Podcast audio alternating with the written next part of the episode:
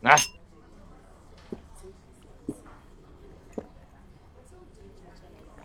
哎，真晚了，叫我出来吃涮锅子，弄半天一小时了，不说话，光他妈喝酒，这锅子都快烧干了，你怎么茬啊？你听说过十绝技吗？什么玩意儿？十绝技？没有。行吧。那假如说，你家楼上半夜经常传来剁肉声，你是怎么琢磨的？剁肉怎么了？没准人卖早点的呢。那，你家楼上要是没住人呢？不是，说什么呢？跟这。这事儿啊，跟六爻金钱有关。什么金钱？算了，过段日子再跟你说吧。哥们儿，大半夜被你丫弄出来，你倒是闷头喝马尿，屁他妈也不放一个，嘛呢？遛狗呢？哎，过段日子再跟你说。你先回吧。哎，合着他妈我好心当驴肝肺了呗？你他妈真够意思，自个儿待着吧。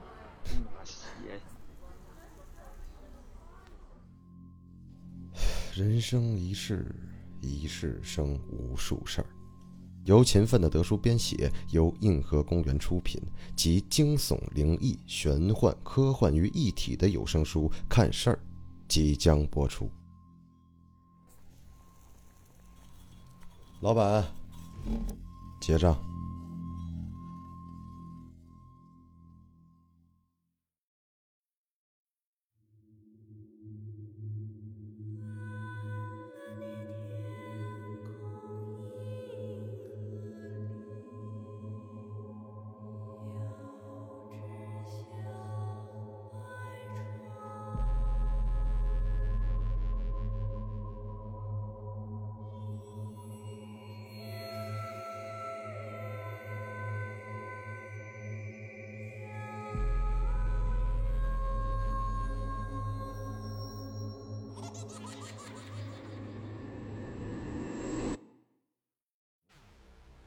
大家好，我是磊儿，欢迎您收听奇事儿。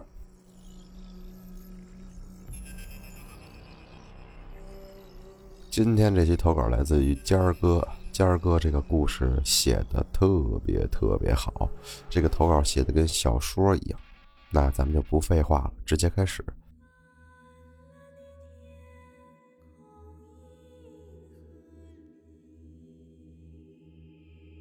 这事儿啊。要从八月二十号参加的婚礼上讲起。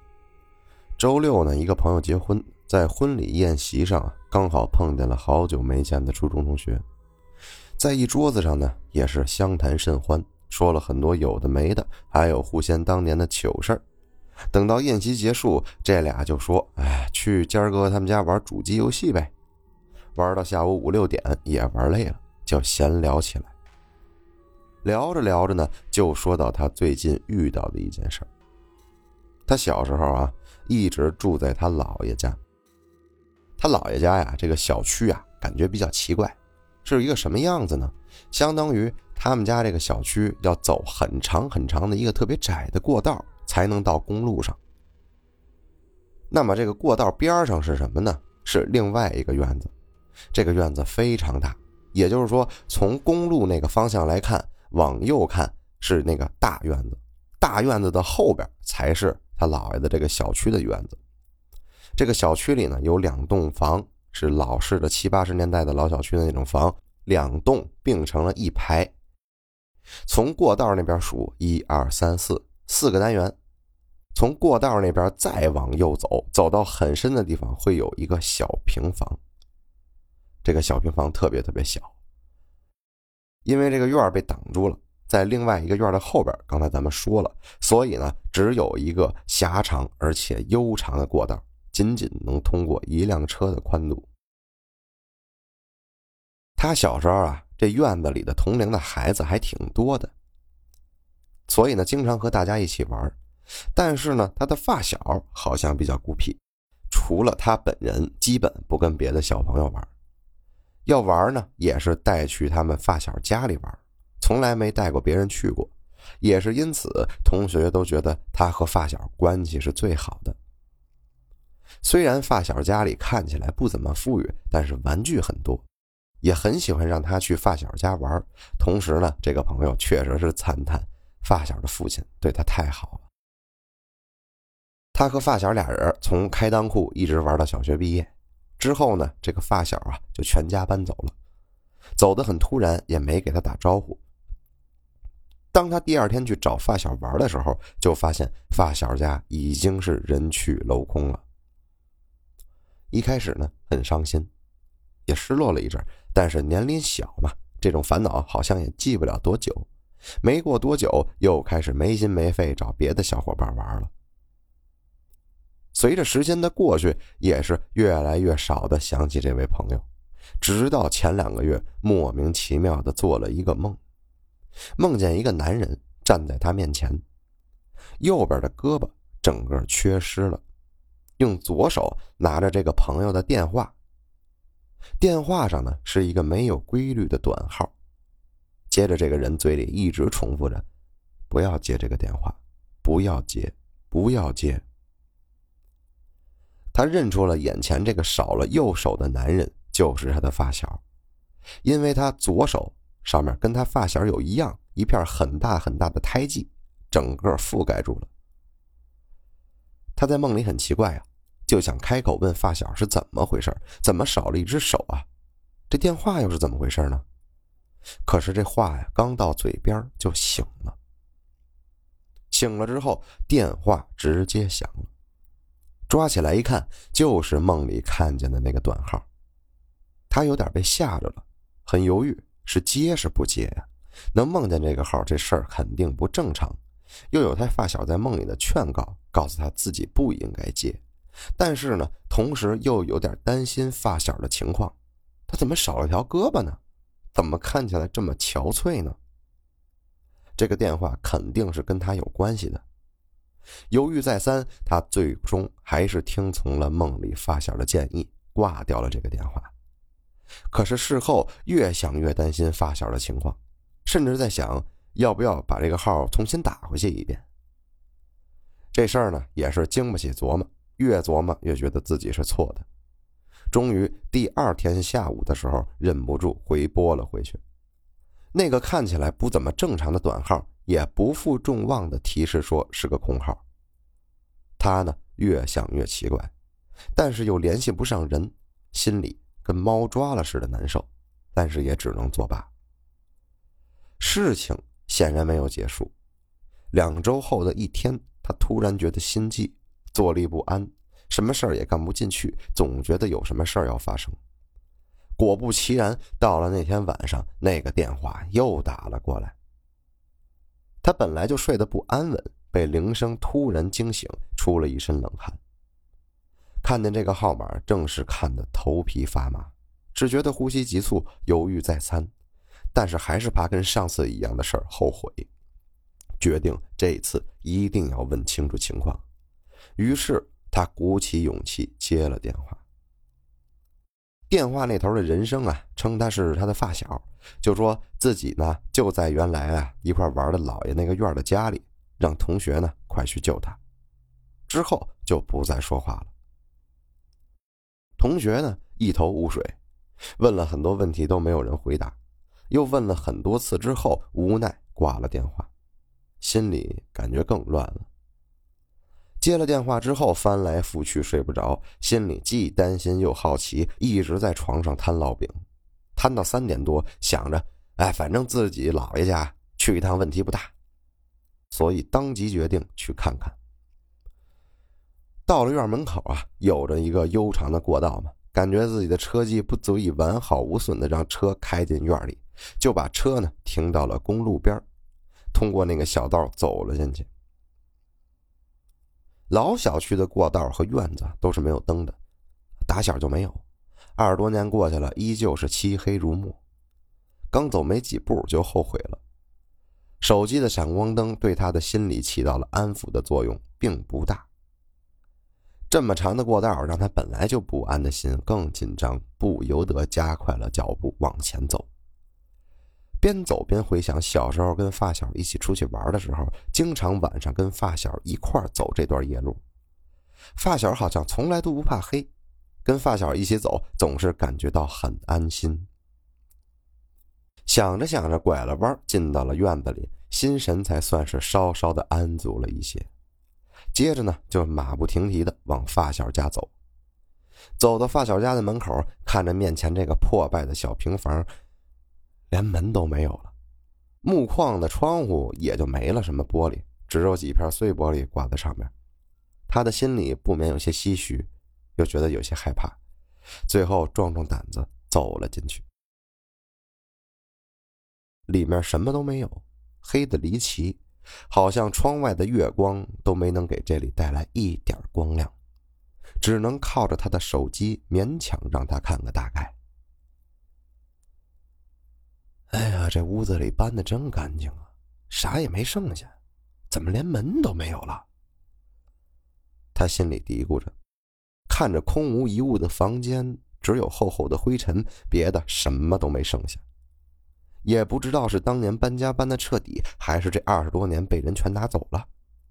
哎，这人怎么还有人连门都拿呢？当时那会儿他还记得发小走的时候，这门还在呢。哎呀，真是他妈世风日下。但是这么黑的屋子里，总是觉得生理和心理上都极为的不适，心里发毛，也不敢再过多的细看，只想出去。就在他要出门的时候，他看见门床边的窗户旁有个黑影正盯着他，这一下就让他止住了往前走的动作，吓得站在原地不敢动弹。可是这个黑影直接穿墙而过，一把抓住他往地下摔去。他只觉得无比惊恐，可是还没喊出来就没了知觉。之后他突然惊醒。忽然坐了起来，发现自己是正在床上，四周还是四家卧室，唰的一下，感觉身体流了好多的汗。这是个梦吗？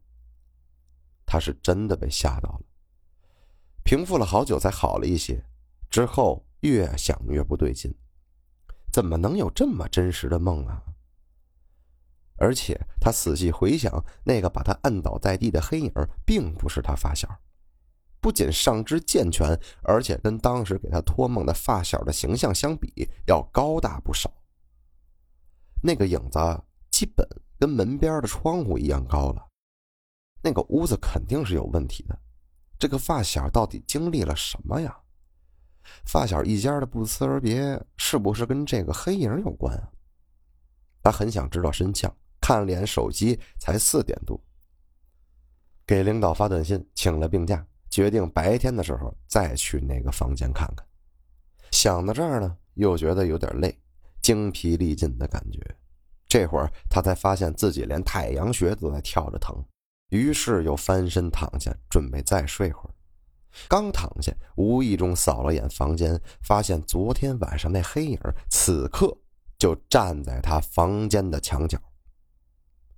当时他人就麻了。因为楼房层高本来就没有那个平房高，此刻再看这个黑影，居然就占满了他的墙角，顶天立地。麻了两秒，他感觉自己都已经大脑空白，连跑都没想，然后回过神来，疯狂的往外跑，一直跑到家门外头，锁上门，也不知道自己往哪去，只感觉心脏狂跳。他怕呀。他就怕那黑影又从自家大门穿门而过，但是又实在不知道去哪儿，只能在电梯间的拐角窝着，看着自家门口。好在电梯间有灯，他还在慌乱之中把自己的夏凉被一起抓了出来。此刻就仿佛一个窝藏在走廊里的难民，就这么窝着，一直窝到了快六点，天将大亮。他又累又困，又不敢回家睡觉，思来想去，趁着白天，擦，再去发小家一趟吧，在那个地方肯定有古怪。随即，抱着被子去了车里，向着老爷家开去。到了老爷家门口，他又有点犹豫了。晚上的经历让他感觉有点毛，而此刻太阳刚出来。他觉得现在去还不太稳，还是再等等。而且呢，都到老爷这儿了，也应该去看看老爷，顺道去老爷家刺探一下敌情，看看老爷他们知不知道关于发小跟那间屋子的事儿。于是等到大中午了，阳气旺，他去那屋子里再去看看，壮壮胆儿。就这么琢磨着，就给姥姥姥爷买了些早饭，就去了姥爷家。等到姥姥姥爷吃完早饭，他开始打听他发小跟那间平房的事。姥姥跟姥爷却肯定的告诉他，从小到大从来没听说过他口中的那个发小。他想了想，他小时候是没带发小过来，但是他应该经常找发小玩啊。俩人经常形影不离的，而且小时候经常是玩的正尽兴的时候，姥姥姥爷叫他吃饭，这姥姥姥爷怎么会没见过呢？他争论了好久，说发小就住在那个废弃的平房里。姥姥却不一样，姥姥说那个平房最早建在那儿，是因为本来他们前面的那个院门要建在平房这边，那个平房本来是准备当做门卫室的。但是由于最后策划在平房的后边又规划出来一个院子，最后没辙，只能把通道建在了靠近路的那边。这一下，这个建的平房起不到看门的作用了，社区便规划在通道那边再盖一个简易的门卫室看门用。平时的门卫呢，生活还在这个老平房里。可是那个平房刚建好不久，便有个陌生的男人在里面上吊了。那个陌生的男人没人认识，他们都说是流浪汉。但是姥姥说，那男人其实除了衣服上蹭的浮土很干净，根本就不像流浪汉。这件事让他记得很清楚，因为当时院里人都去围观了，姥姥也去了。他见过那个人上吊的样子，太让人难忘。那个男人出奇的高。上吊的绳子就拴在水泥房顶上上挂灯的铁钩上。挂上之后，那男人的头离房顶绝超不过十公分，脚离地也绝不超过十五公分。空房子里连个凳子都没有，他就这么着上吊了。据说当时认定这个男人自杀也是因为这样：一是没有打斗的痕迹，二。是他如果真想下来，那实在是太轻松了，随便折腾几把就能把自己折腾下来。所以这事儿当时传的也是沸沸扬扬，还有闲着没事专门来这儿看看这房子长啥样呢。就因为这事儿，那看门的门卫死活也不愿意住这平房，没办法，就又在过道那边给人另盖了一个小间儿，而这房子也就一直放到现在，也没人管。姥姥讲着只当是个故事说的，但是在朋友的耳朵里听着可是冷汗直冒，感觉头都胀大了，浑身汗毛直立。姥姥明显说的都是真的，那这发小是怎么回事儿？难道是他记忆错乱？他慌乱的还给联系上了几个当年一个院玩伴，发语音打电话求证，大家都觉得他在搞笑，说从来没有这么一号人物。倒是有人见过他，说自己总去那个平房玩。当时还纳闷虽然是白天，但是那屋子也不是很亮，怎么自己玩进去还不开灯的？当时这位还以为他在里面藏了什么好玩的，趁他出来的时候还去那房子里看过，什么也没有。看完呢，也就没放在心上，就是感觉同学这个人挺神神秘秘的。这一圈问完，同学的脸色愈发难看，姥姥也听出了不对劲，赶紧问他怎么回事。他呢也不想老人家担心，就敷衍过去说：“呃，自己记岔了一个人。”姥姥看问不出来，也没再多说什么，回身去卧室柜里翻找了一通，给了他一块玉，奶白色泛黄。姥姥说让他一直带在身上，别摘。他就寻思，今天晚上就想在姥姥姥爷家住一晚上，编了个谎说家里门坏了，还没让人家修，自己呢也确实是太累太困了，就去睡了。在梦里，发小又来了，离得很远，说了什么也记不太清，大意思是说，呃，自己已经回不去了。那个东西很厉害，小心那个东西，那个东西缠上他了，我帮不了你。那个东西太厉害了，你带好姥姥给你的玉，那个玉很厉害，我不敢靠近。那个东西应该能保护你，反正就是这些话吧。醒来的时候已经是中午了。是姥姥在叫他吃饭，吃完饭他还想着发小梦里对他说的话，决定还是趁白天带着玉回家看看，毕竟不能一直住在姥姥家嘛，看看这玉到底能不能吓退那个东西。回到家里，小心翼翼地打开大门，探头探脑往里看了看，没有东西，还留了个心眼把大门开着，又去卧室看。卧室门，他上午逃跑的时候没有关，窗里拉着窗帘，很暗。他看了看，什么也没有，又去把次卧、厨房、厕所翻了个底儿朝天，确定什么都没有之后，坐在客厅的沙发上，总算松了口气，来了个葛优瘫。正在他坐着呢，咚的一声，大门和卧室的门齐齐关上，吓得他一个机灵坐起来。又是蹑手蹑脚的环视一圈，又打开卧室的门。擦，应该是风。这个同学自己暗骂一声，又觉得卧室拉着窗帘太暗了，不行，敞亮点。于是呢，就把窗帘拉开，右边拉开的很顺利，左边却卡住了。哎，这罗马杆还能卡住？奇了怪了！抬头一看，一个黑手正抓在窗帘上面。猛地往左回头，那东西就站在窗帘跟柜子的夹缝当中。他被吓得腿都软了，那东西也没给他反应的时间，伸手就朝他天灵盖抓了过去。痛啊，太痛了！感觉头上被黑手接触到的几个地方就像烧着了一样。那个黑影也闪电般收手。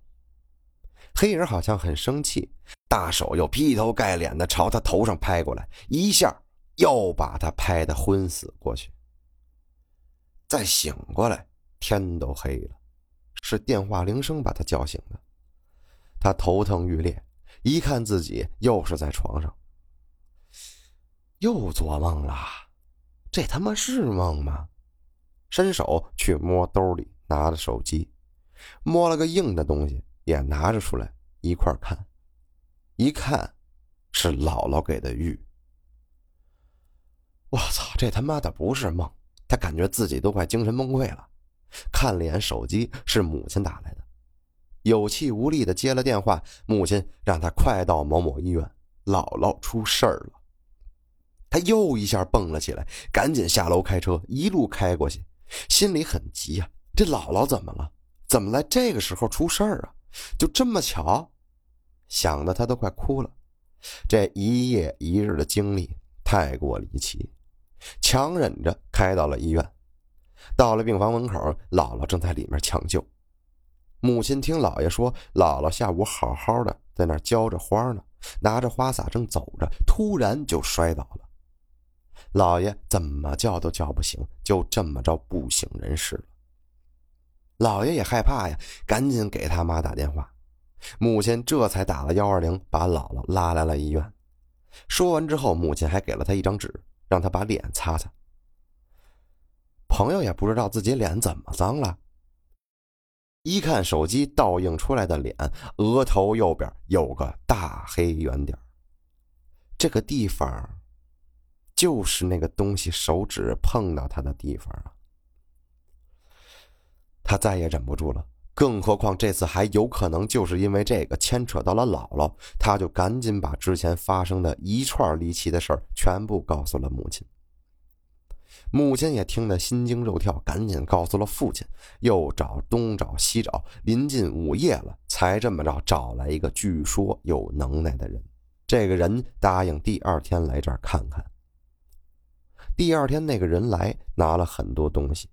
去那房间里看了一圈，做了一番小动作，接着匆匆出来，告诉他们：“哎，这事儿无能为力。”便转身准备离开。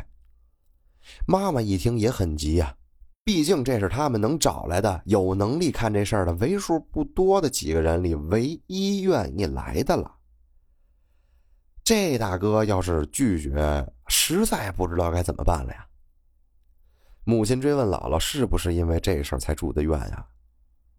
这高人呢，本来没回答，却耐不住母亲一问再问，最终点了点头，说了一句：“你们另请高明吧。”便自顾自走开了。这一下，这一家子人彻底沮丧了，也不知道如何是好，只能去周边的道观、寺庙祷告一番，算是病急乱求医吧，也算是求个心安。一天一夜，姥姥还是没有醒过来。晚上，同学在医院陪护，也是累着了，眯了一会儿，迷迷糊糊的，又看见发小了。发小就在医院走廊，跟他说：“对不起，其实他是在找我，是我的出逃才让他又回来，还伤到了姥姥。可你……”也不应该不听我的，去接那个电话的。你去秘密通道三段下面挖挖吧，把挖出来的东西放在那个房子铁钩的正下方。他想问问发小到底是谁，为什么别人都没见过他，这东西又是怎么回事？发小却没说话，只是说了一句：“再见了，我的朋友。”接着他就又清醒了过来，还是在病房外的椅子上坐着，这下又是一宿的睡意全无，惴惴不安。终于到了第二天早上，母亲来替他，他才赶紧跑回院子里挖发小说的那个东西。所谓的秘密通道啊，其实就是单元楼后边与后墙的夹缝，大概有不到两米的宽度，平时不爱有人去。他呢和发小啊，小时候经常去那玩。而三段指的就是从发小家这个方向数第三个窗户下边。他挖了没多久，挖出来一个金属飞机，那个飞机特别小。发小说呢，这是他的父亲用铁水浇的。之前他还和发小要过那个小飞机，虽然很粗糙，也不精致，但是就是让他很喜欢。当时因为发小拒绝，他还有点生气。觉得发小这个人小气，这么好的关系，你连个小飞机都不舍得。然后呢，他就按照发小说的，把这个小飞机放在了那个房子正中的那个铁钩下边。果然，当天晚上姥姥就醒了，检查了一圈，各项指标都正常，身体好的很，又让观察了两天，就回家了。这两天也没再发生什么怪事。也没再梦见发小，好像一切都过去了。而家人问姥姥怎么了，姥姥却说她什么都不记得了，只记得当天她在那儿浇花，之后什么都不知道了。怎么就到医院了？大家看，既然事儿都已经过去了，姥姥也没啥大事儿，就办了出院手续回家了。他呢，也是一阵放松，在姥姥家吃了晚饭，准备回家休息了。姥姥却悄悄地把他一个人叫到了卧室，又给了他一块玉和一个小铜锁。他一看，这个玉是口字形，跟之前那个难道是一套吗？随即把之前姥姥给他的那块玉掏出来一看，刚刚好可以放到这块玉的缺口里，组成一个稍大点的玉牌。姥姥说：“这个玉一定携身带着。”锁放在卧室里。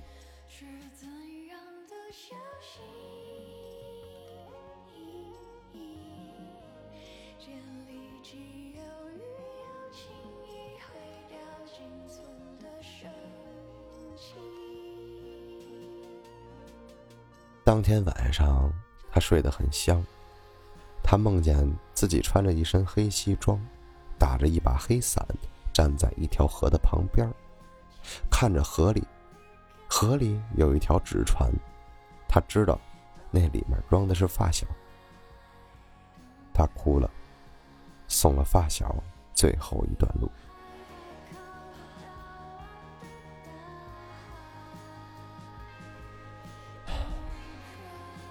好了这里是奇事儿。我是俩，咱们下回见，拜拜。